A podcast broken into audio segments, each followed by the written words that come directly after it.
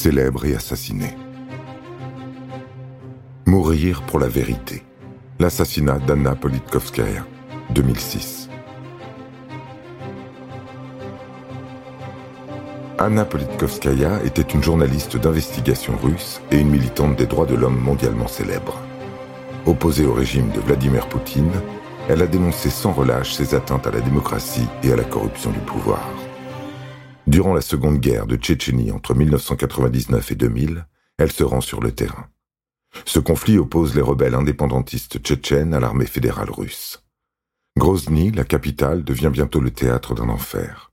Sans prendre position, Anna Politkovskaya raconte dans ses articles les exactions, les viols et les tortures commises par les deux camps. Après la guerre, elle continue à sillonner la Tchétchénie et le Caucase du Nord afin d'enquêter sur les atteintes aux droits de l'homme commises par le régime pro-russe. Elle est arrêtée et placée en détention. À deux reprises, elle tente de jouer l'intermédiaire lors des prises d'otages organisées par des rebelles tchétchènes.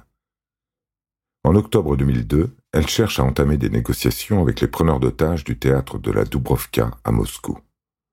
Avant qu'elle n'y parvienne, les forces spéciales russes le prennent d'assaut et leur intervention est à l'origine de la mort d'au moins 130 otages.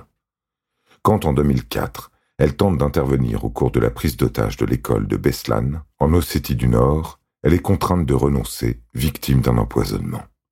Ses amis qui s'inquiètent pour elle l'incitent à renoncer à ses prises de position. Elle leur répond que les mots peuvent sauver des vies. C'est pourquoi, depuis 1999, elle publie des articles dans le journal Novaya Gazeta. Des articles qui la mettent en danger. Elle explique par exemple dans l'un d'entre eux comment le pouvoir truque les élections au moment du dépouillement en faisant pression sur les présidents des bureaux de vote. Ses collègues voient d'un mauvais œil ces prises de position qui mettent leur vie en danger. Pour leur haute sphère, elle est une ennemie de l'État incorrigible et non rééducable, une femme à éliminer. Mais Anna persiste dans son combat. En cet automne 2006, elle prépare un article dénonçant les tortures commises par les hommes de Ramzan Kadyrov, le nouvel homme fort mis en place par Moscou en Tchétchénie. Ce jeune Premier ministre sème la terreur, enlève, torture et fait exécuter les rares voix dissidentes qui osent se faire entendre. Elle a recueilli photos et témoignages. Son article est presque prêt. Le 7 octobre 2006, jour de l'anniversaire de Vladimir Poutine, Anna Politovskaya est assassinée dans la cage d'escalier de son immeuble moscovite alors qu'elle rentre chez elle. Près de son corps, quatre douilles d'un pistolet Makarov 9 mm. Selon Reporters sans frontières, elle est la 21e journaliste assassinée en Russie depuis l'élection de Poutine en 2000. Une enquête aboutit à l'arrestation de dix suspects, dont les noms restent secrets. Mais nombreux sont ceux qui pensent que le commanditaire de l'assassinat est quelqu'un de haut placé, qui voulait faire taire la journaliste. Vladimir Poutine, Ramzan Kadyrov.